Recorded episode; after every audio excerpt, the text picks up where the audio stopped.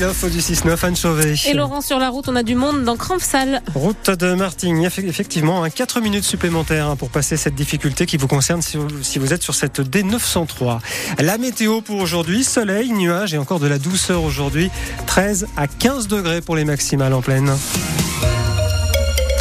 Ce sont des Savoyards en or. Justine Brezaz-Boucher et Julia Simon ont presque tout raflé aux mondiaux de biathlon en République tchèque.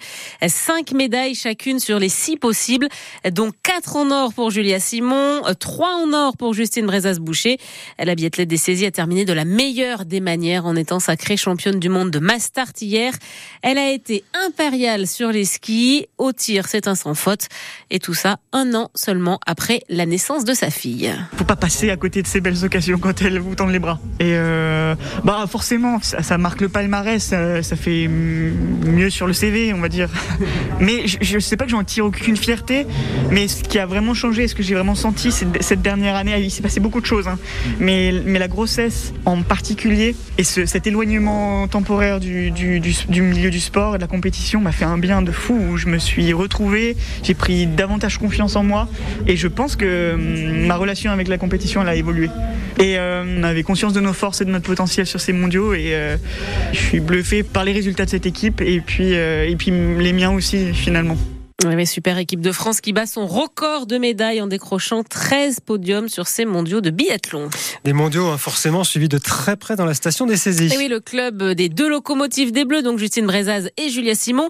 Et hier après-midi, les fans se sont retrouvés au bowling de la station pour suivre en direct leur championne sur la dernière course de ces mondiaux. Au premier rang, il y avait Pierre Simon, le père de Julia.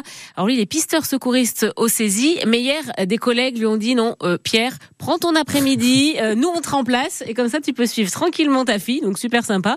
Et puis autre fan, Mathieu, lui il est menuisier à Beaufort et il est à fond derrière Julia Simon. Fan club euh, de tous les moments et on a suivi les 15 jours euh, non-stop. On suit euh, toutes les courses de Julia puisqu'elle fait partie du club. Et on est vraiment une petite équipe de copains et on s'est motivé à, aller même sur les courses. On a fait bah, l'année dernière, on est parti à Oslo pour les finales. Bah, depuis tout petit, le fait d'être ici au saisie, on a un domaine skiable en ski de fond et biathlon qui est, incroyable. Et euh, puis bien entendu, après, les enfants, après, ils vont au club aussi. Et voilà, ils, ils essayent de suivre les traces des championnes. Et quand on a deux championnes du même club, c'est juste incroyable. Quoi. Voilà, et les fans devraient être contents, hein, puisque ça tombe bien, la station des saisies fête ses 60 ans mercredi soir, et les deux championnes sont attendues à la fête. Euh, si vous avez prévu de prendre le train ce week-end, ce sera peut-être encore euh, la galère. Sud Rail dépose un, nouveau préavis en plein chassé croisé euh, des vacances d'hiver. si les négociations n'avancent pas cette semaine, des contrôleurs pourraient cesser le travail et ils pourraient être rejoints par des aiguilleurs du rail qui eux aussi demandent des augmentations de salaire et de meilleures conditions de travail. Vous parliez des vacanciers et eh bien certains se retrouvent le bec dans l'herbe. Oui, avec la, douceur de ces euh, dernières semaines, il n'y a plus de neige à basse et moyenne altitude, à tel point que des stations euh, ont fermé. Hein. impossible de skier. Euh, c'est le cas par exemple des Abers dans les Alpes du Léman. Mais depuis samedi, ça y est, on entend de nouveau le bruit des remontées mécaniques. Hein. Elles tournent alors pas pour les skieurs, mais pour les pratiquants de VTT. Ça permet d'occuper les touristes sur place, mais pas de faire venir la clientèle locale qui en temps normal vient pour skier. C'est donc un, gros manque à gagner selon le directeur de la station des Abers, Hervé Tuaz. Nous on travaille beaucoup avec la, clientèle de proximité, la Suisse aussi étant euh, à proximité. Et euh, bah aujourd'hui c'est des gens qui connaissent bien la montagne, qui savent ce que c'est que de se faire plaisir en ski. Et euh, ben forcément, on a perdu, on perd énormément de, de, chiffre d'affaires par rapport à ça. Ça faut, faut pas, faut pas se leurrer.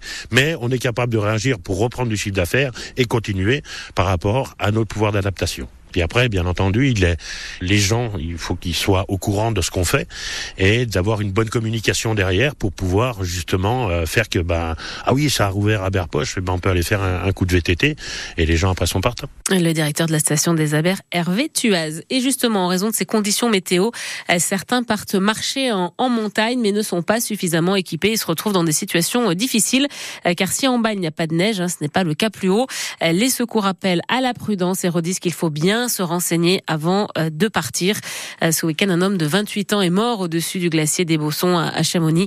Il était en raquette, il a fait une chute de 300 mètres dans un couloir. L'État doit faire 10 milliards d'euros d'économies. c'est ce qu'a annoncé hier soir Bruno Le Maire. Mais le ministre de l'économie promet qu'il n'y aura pas d'augmentation des impôts. Parmi les pistes évoquées, bah, demander au ministère de se serrer la ceinture sur les frais de fonctionnement ou encore réduire la dotation de dispositif Ma Prime Rénove.